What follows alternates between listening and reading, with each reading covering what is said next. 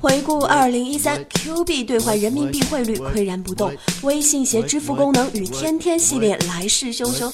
在一般中国人的日常网络活动中，腾讯的影响力日渐逼近工信部。自古游戏世界仓，每日一听涨姿势，欢迎收听今天的早安游戏圈，我是黄小英。一月十三号晚间，CCTV 五体育人间栏目聚焦英雄联盟，以 S 三世界锦标赛中皇族战队的故事为线索，叙述了皇族美国之行的轶事和回顾皇族的经历，穿插了电子竞技夹夹。电电子竞技杂志主编周易、著名解说小仓以及一名白血病玩家的事迹，讲述了电子竞技的概念和正面效应。从撸啊撸的职业赛场、电竞人的亲身经历、电竞正能量的故事等多个角度入手，向观众全面展现了中国电竞事业发展的昨天、今天与明天。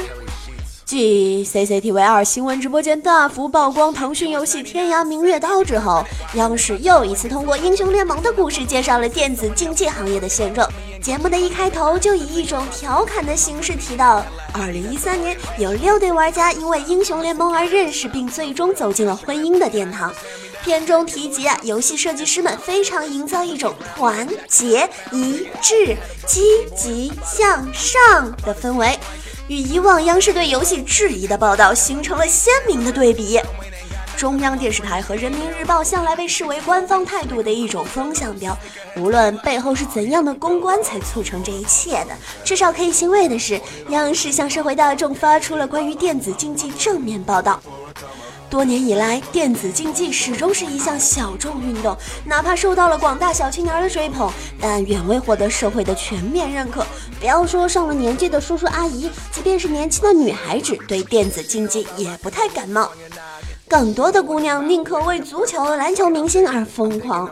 那么，央视的这次报道是否意味着主流媒体将大力支持电竞发展？又或者，游戏电竞节目终于会突破广电禁令？小英感觉呢，这仍然只是大企鹅促成一次商业公关，在玩家的呵护下，企鹅早已经发育成了市值过亿的千亿的大胖鸟。央视看到了 Q 币也是蠢蠢欲动啊。不过呢，不反对就肯定是好的了。尽管这期节目只提到了撸啊撸，让其他项目的电竞玩家有点不爽，但如果能唤起整个社会对于电子竞技的关注，总归是企鹅的一桩功德。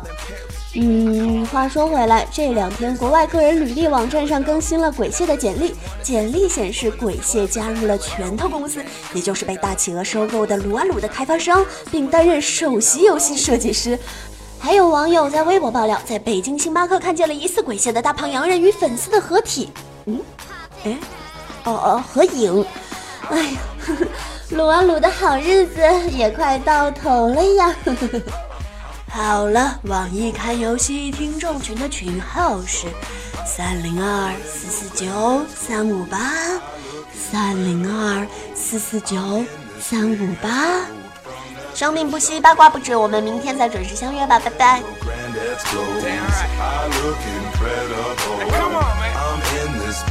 ass that thrift shop down the Let's road. Go. I'm gonna pop some tags. Only got twenty dollars in my pocket. I, I, I'm hunting, looking for a. This is fucking awesome. is that your grandma's coat?